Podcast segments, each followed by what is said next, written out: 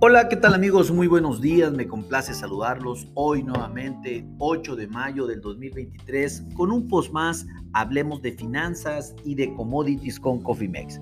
En este espacio vamos a dedicar por la práctica de lo que acontece en el mercado de los commodities en la bolsa de Chicago, específicamente con los futuros de maíz, estos futuros que eh, al mes de julio del 2023 se encuentran en este momento subiendo un centavo por buchel y los para poner los futuros casi en 5.98 centavos por buchel.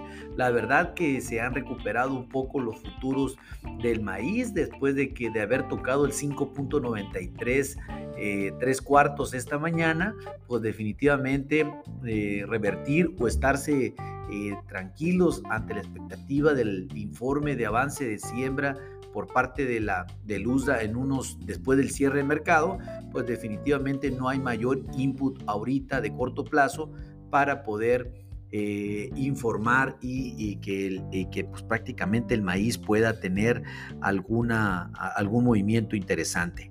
Por otra parte, pues déjenme indicarles que desde eh, la sesión del, overnight, pues el mercado se había, había mostrado la misma estacionalidad eh, en más menos 2, 3 centavos, no más por ahí, todo tranquilo, podríamos decirlo así.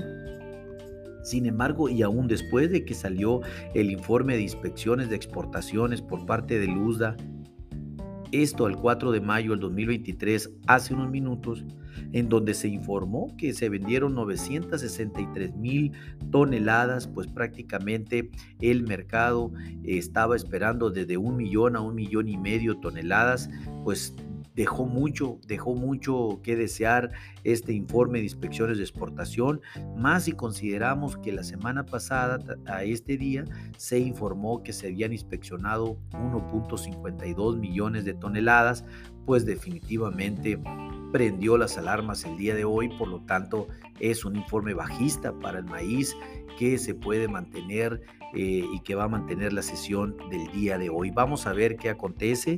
Eh, hablando ya de las exportaciones acumuladas para el maíz, se encuentran en 24.87 millones de toneladas. Esto es menos un 35% contra el objetivo de Luzda. Difícilmente eh, eh, no vemos en el corto plazo una recuperación de las inspecciones de exportación, eh, pues realmente ocupamos eh, semanas buenas de ventas. Pues prácticamente mejores para poder ver qué lo que, cómo pueden mejorar definitivamente estos números. Eh, los porcentajes de año con año totales cambiaron, pues ya vimos, vamos un menos 35% con relación a la, al, año pasado.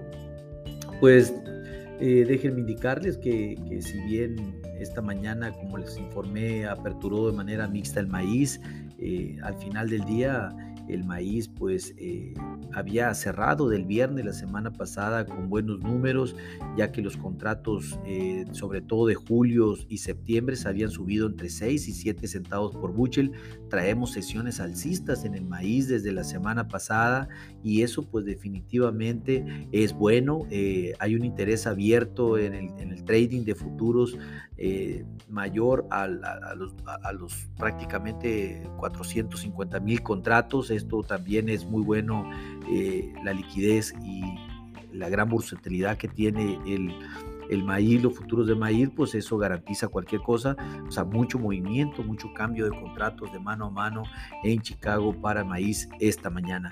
Eh, también se dio a conocer el reporte por parte de la industria eh, de etanol de los Estados Unidos, un reporte semanal donde se informó que los precios de etanol se mantuvieron entre 2.21 a 2.46, eh, prácticamente dólares por, por, por galón. Esto pues esto al final del día, esto es un tema a nivel nacional, en su mayoría fueron 6 centavos más bajos que la semana pasada. También el USDA dio a conocer que las cotizaciones de DDG, el subproducto que sale después de eh, producción de etanol para alimento y con mucha proteína para alimento de ganado en Estados Unidos y pues, en otra parte del mundo, se cotizaron entre 230 a 265 dólares por tonelada. En su mayoría estuvieron entre 5 y 20 centavos más, perdón, dólares eh, por tonelada más bajos que la semana pasada. También el USDA dio a conocer los precios del aceite de maíz, el cual osciló entre 53 y 57 dólares la libra a nivel, a, a nivel regional, lo cual pues fue prácticamente un centavo arriba de lo informado la semana pasada. Por otra parte, se dio a conocer también eh, por parte del, del, del CSTC eh, mostraron todas las posiciones de los fondos especulativos en, la bolsa de Chicago, en donde pues en, la semana, en la semana que prácticamente cerró al 2 de mayo, se intercambiaron 100, 118 eh, mil contratos. Estos pues prácticamente, déjenme decirles que fueron, eh, aumentaron en 64 mil contratos la posición corta, o sea, le metieron 64 mil contratos de posición corta para llevarla a 270 mil contratos cortos, mientras que en la posición larga la disminuyeron en 38 mil contratos para dejarla en 152 mil contratos posición larga. Sin lugar a dudas, esto al 2 de mayo los fondos continuaron aumentando en gran medida la posición de cortos para el maíz. Eh, pues a grosso modo, eh, todo el mercado está a la expectativa del informe de avance de siembra que tendremos por parte de Lusa al cierre de esta sesión del día de hoy. Eh, seguramente tendrá impacto en la sesión del overnight y mañana en la sesión normal. y por otra parte, pues obviamente ver cómo va el ritmo de siembra. La semana pasada fue excepcional para el avance. Hoy empezamos con lluvias en la parte norte del cinturón del maíz, sin embargo, pues aquí lo que va a evaluar es la semana pasada. Y también por otra parte, pues el mercado está esperando la resolución por parte de Rusia y Ucrania respecto al el libre tránsito de mercancías por el Mar Negro, este acuerdo el cual vence el 18 de mayo, pues eh, los rusos continúan mandando información de que pues están incómodos y que este convenio eh, está en duda.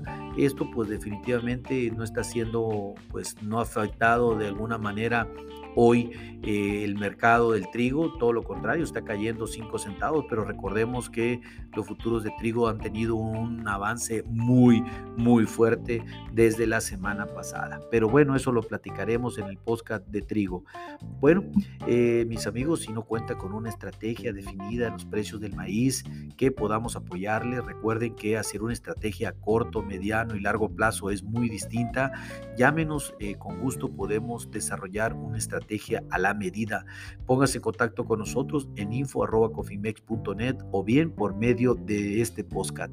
A nombre de todo el equipo de Cofimex y mío propio José Valenzuela, le doy las gracias por su atención y les recuerdo que lo peor es no hacer nada. Pasen un hermoso día. Hasta luego.